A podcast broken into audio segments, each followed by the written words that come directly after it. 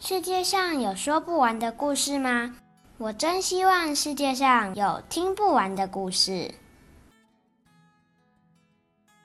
这里是说不完的故事，这是一个妈妈和小孩一起读书，也会介绍很多好书的频道哦。晨晨、灿灿，你们喜欢读书吗？喜欢，喜欢。那大家都要来认真看书哦。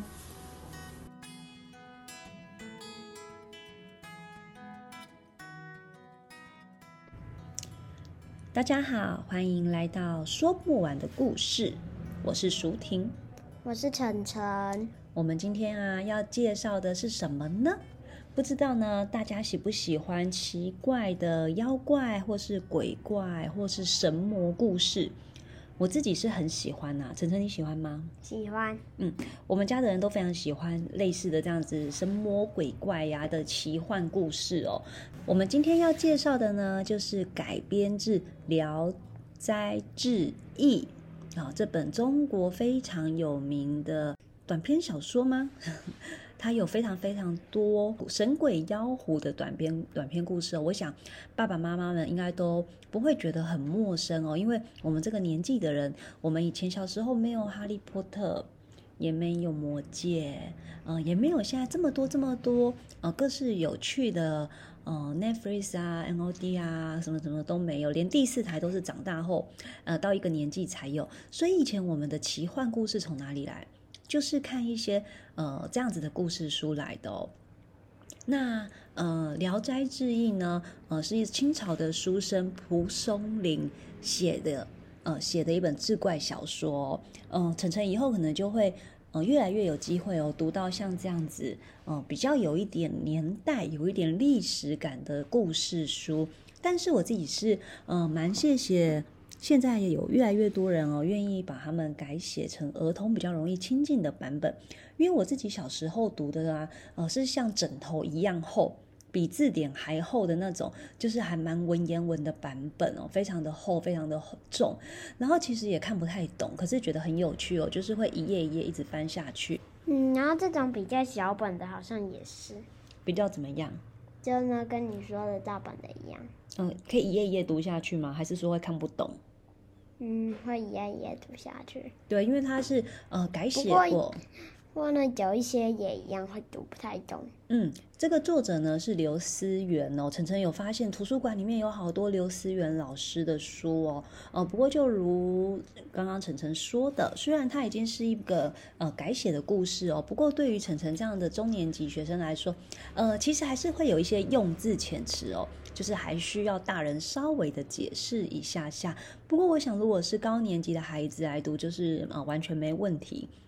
那如果你今天是老师或爸妈，想要在孩子读之前或是读之后稍微看一下，跟他们讨论，我自己的经验大概是嗯二十分钟到半小时就可以读完的厚度哦，所以其实蛮推荐大家一起来做共读的。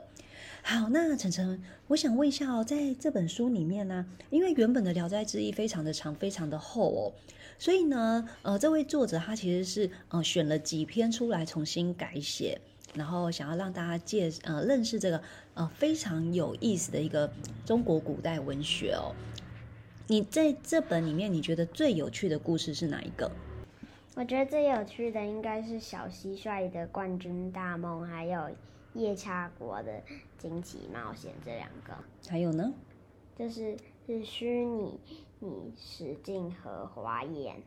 呃，这本书分了一点重点出来哦，像前面的呃最前面的篇幅有雷神啊、阴阳界啊、仙女啊，比较是呃神啊生死之间这样子，然后后来有到鬼，呃就是大家很熟悉的嗯、倩女幽魂小倩的故事，然后山中奇缘，到了山中奇缘跟夜叉国呢，还有就是呃少年小马的奇幻漂流，就是在讲说呃因为其实在那个。呃，在清朝那个时候呢，就是我们已经有一些航海的技术了，然后也有远行的一些能力，所以呢，我们可能就会跟一些呃异国人士有来往，或者是呃因为船只的航行方向的不确定，所以会有很多惊奇的旅行哦，然后就呃出现了这样子的传闻故事哦。那像说虚拟实境，刚刚晨晨说的虚拟实境荷花魇，或是小蟋蟀的冠军大梦哦，都是一种。呃，虚实是虚实之间的趣味感哦，哦，其实是非常好玩的奇幻故事内容。陈，你为什么觉得夜叉国的惊奇冒险很好玩？嗯，因为呢，就是呢，我感觉它好像跟某个故事以前读过的故事很像，就是呢，一个人他要被东西吃掉，然后他就煮东西给那些东西吃，然后呢，那些东西就会照顾他。嗯，我是对这样子的故事没有什么印象。不过呢，晨晨讲的这个，我觉得哎，有一点点像另外一个绘本《野兽国》，就是如果大家有印象的话，就是阿奇也是在他的幻想中坐上了坐上了船，然后到了野兽国，然后那些野兽国的野兽看起来好恐怖哦，好像想要吃了他，然后没想到他，呃，就宣布说，那我们来大玩一场，然后最后他就在呃野兽国里面过得超高兴的，但是他也是在某个时间点的时候，突然好想回家哦。在夜叉这个故事也是一样的，就是主角呢也在某个时间点就觉得啊，虽然在这边的生活很有趣、幸福快乐，但是他也好想回家哦。那成小蟋蟀的故事呢？小蟋蟀的故事让我也想养一只蟋蟀，不过我不想逗它。嗯，成，你知道什么叫逗蟋蟀吗？知道啊，逗蟋蟀呢有分两种，一种是一种宝可梦，另外一种呢是呢让两只蟋蟀摆在一起，让它们打架。这是你说蟋蟀是宝可梦？有一种蟋蟀呢是叫豆子的豆，然后斗蟋蟀。对，但我们现在讲的不是豆子的豆，是战斗的斗，就像斗鸡、斗蜈蚣、斗蟋蟀一样，都是一样的，就是把两种一样的生物放在一起哦，然后他们就会啊打起来，然后就会看哇谁赢哦。其实我觉得好残忍哦，而且最糟糕的是，最残忍的难道是蟋蟀吗？其实不是，成最残忍的你觉得是谁？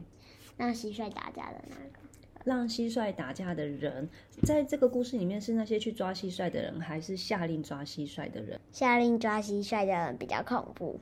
下令抓蟋蟀的人是谁？你知道吗？不知道。你没有看故事吗？我有看，但我不记得了。是皇帝呀、啊，皇帝对这个很有兴趣，哦、对不对？嗯。其实《聊斋志异》里面哦，我那时候会很喜欢这个，嗯、呃，这一本古代文学哦，就是。你会发现，呃，不管是鬼啊、神啊、妖啊，呃，或者是刚刚讲的这些，呃，不属于我们熟悉社会里面的生物啊，看起来好像外表都很恐怖，或者是会做一些很恐怖的行为，但是最恐怖的其实都是人类。就像我们觉得好像有一些野兽，呃，有一些野生动物是动物很恐怖，但是会比人类恐怖吗？没有。嗯，那其实，在这些故事里面也是一样的哦。你看，哦，就是。不管是夜叉国里面的人，夜叉好像长得很恐怖，但是呢，人类还是有他的智慧跟办法，竟然就在夜叉国活了下来。那嗯，蟋蟀哎斗来斗去好像很厉害，但是他们的生命也是这样子，嗯，就被人类损耗掉了。那真正掌控他们生命的人，其实不是蟋蟀本身的能力，其实是下令去抓他们的皇帝这样子哦。好，那晨晨，我想问你一下，哦，你觉得？这样子改编的故事对小朋友来说好读吗？好读。嗯，那你为什么？你觉得这本书你看完你有什么想法呢？就呢，一开始看到一半时感觉好多，然后看完的时候又感觉好短。刚看觉得字好多，看完后觉得字很短。那其实这有一个成语叫做意犹未尽，就是代表说你看完后其实觉得故事好精彩，好想要继续看，对不对？嗯。陈，我想问你哦，你有没有发现有一个奇怪的事？什么？这本书所有的故事都是以男性为主角，你有发现吗？对。例如呢？你找找看。嗯，它全部都是哎。对，全部都是。例如呢？例如像是与大胃王雷神同行。嗯。这是一个男生呢，真的，呃，他的朋友死了，然后呢，他去雪山，然后变得很有钱，就帮助了一个流浪汉，然后那个流浪汉是雷神，然后雷神就救了他。嗯。然后呢，第二个呢，回走阴阳界，就是呢，一个男生呢，他做了很坏的事，所以呢，到了阎罗王那里，他偷偷的把孟婆汤倒掉。那阎罗王又查了一下那个，呃，他的那个阎罗簿，就发现呢，呃，他做了很坏的事，然后就把他变成马。他在马那里呢，他故意饿死自己，然后呢又回来了，然后阎罗王骂他逃避责任，把他变成了一条狗，然后他在狗在人间去咬主人，所以主人就把他打死了。接下来呢，那阎罗王呢，又说他伤害动物，然后又把它变成一条蛇，然后最后他终于在蛇那里乖了。在蛇那里，他不是故意被碾死吗？啊、嗯，不过他有做到不伤害别人，对不对？嗯，然后呢，所以阎罗王就让他重新当人。嗯，然后他就变成了一个好人。嗯。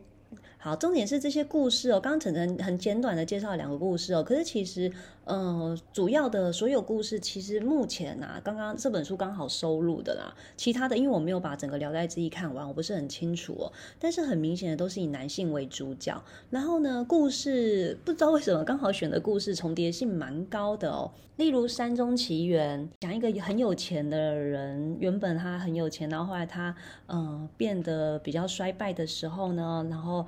嗯，音乐机会走进了一个山洞，然后有点不知道是遇到狐、遇到妖、遇到仙呐、不知道。那反正呢，就是让他整个生活变好了，然后还生了孩子，然后最后他带着孩子回到人间哦，跟呃这个妻子分别。然后夜叉国也是，也是一个男性呢，漂洋过海就来到夜叉国，然后也是跟一个母夜叉，然后生了小孩，呃，然后他带着小孩回到了中国，因为他很想念他的父母。那小马的奇幻漂流也是一样的，嗯、小马呃，这个故事中的主人翁也是奇幻漂流到了一个非常奇怪的国家，然后呢，呃，还进到了龙宫，娶到了龙王的女儿，然后生了小孩，然后他也是啊，好想家哦，然后就嗯回到了家乡，然后三年后回去把他的孩子接回来哦。晨晨，这三个故事有你让你有什么感觉？感觉怪怪的。你想想看，如果今天爸爸有一天跟我们说他是哪个国家来的人，他现在超想他爸妈的，呃，决定要把小孩带走，或是小孩也留着，然后他自己回去了，嗯、然后但他很谢谢我们在这边跟他共同生活的一切，你心里会有什么感觉？感觉他疯了。对，我也觉得有一点疯哦。嗯、就是其实他们这三个故事的主角，在他们后来在故事里的那个环境都过得很好，很幸福哦。但是就在很幸福的时候，突然想起了一个父母或是照顾者的养育之恩，然后就大过了夫妻的感情跟还有孩子之间的相连的亲情，然后就回去找爸爸妈妈了。我我觉得现代的儿童可能比较难理解一点，就是哈，是这样子可以这样吗？但是在中国古代哦，真的就是百善孝为先哦，就是爸爸妈妈照顾你长大的人就是最重要的，所以你可以为了他。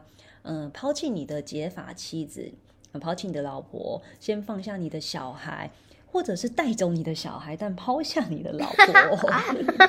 那我不能两个都带走？对，为什么不能两个都带走？为什么？呃，像夜叉国的主角，他为什么会觉得母夜叉会不跟着他走？啊，对不对？为什么母夜叉不会让他走？那或者就是，呃，像龙王的那个女儿，是真的没有办法到人间生活，那就算了哦。呃，但是当他知道，哎，龙王的女儿自己的太太其实已经怀有身孕，肚子里面有宝宝的时候，也没有阻止他想回家的心。啊，那另外一个在山中奇缘的故事就更不用说啦，就是他就带着小孩走了。他是什么话也没说，他就说，对他没有，他就是有说，哎，我要走了，然后把。把小孩带走了哦，那看了就会觉得哇，这真的就是那个故那个时代的，你说性别观吗？家庭观吗？社会观念吗？就是最最最重要的还是自己的爸妈。其实他也很有那个。劝世意味、警告意味哦，就是提醒看故事的孩子，你们最重要的就是还是要孝顺你们的爸爸妈妈，再怎么样都不要抛弃你们的爸妈。当你功成名就，当你生活过得幸福快乐，当你变有钱的时候，记得回家看看你的爸妈。那当然，现在的孩子不一定是这么想了哦。当然，我也不希望现在的孩子这么想啦，就是我希望他们更重视的会是他们现在身边一起生活的人。啊，我我觉得每个人在每个阶段都把自己的生活过好就好了。爸爸妈妈在小孩离开之后，也要把自己的生活过得很好，这样就很好啦。晨晨，你还有什么要说的吗？如果没有的话，我们就要请大家赶快去找这本亲子天下出版的《奇想聊斋》系列的第三本哦，《仙灵探魔镜》来看。嗯，是刘思源老师写的，图是李义婷老师画的哦，图片也很好看哦。大家再见啦，拜拜。拜拜。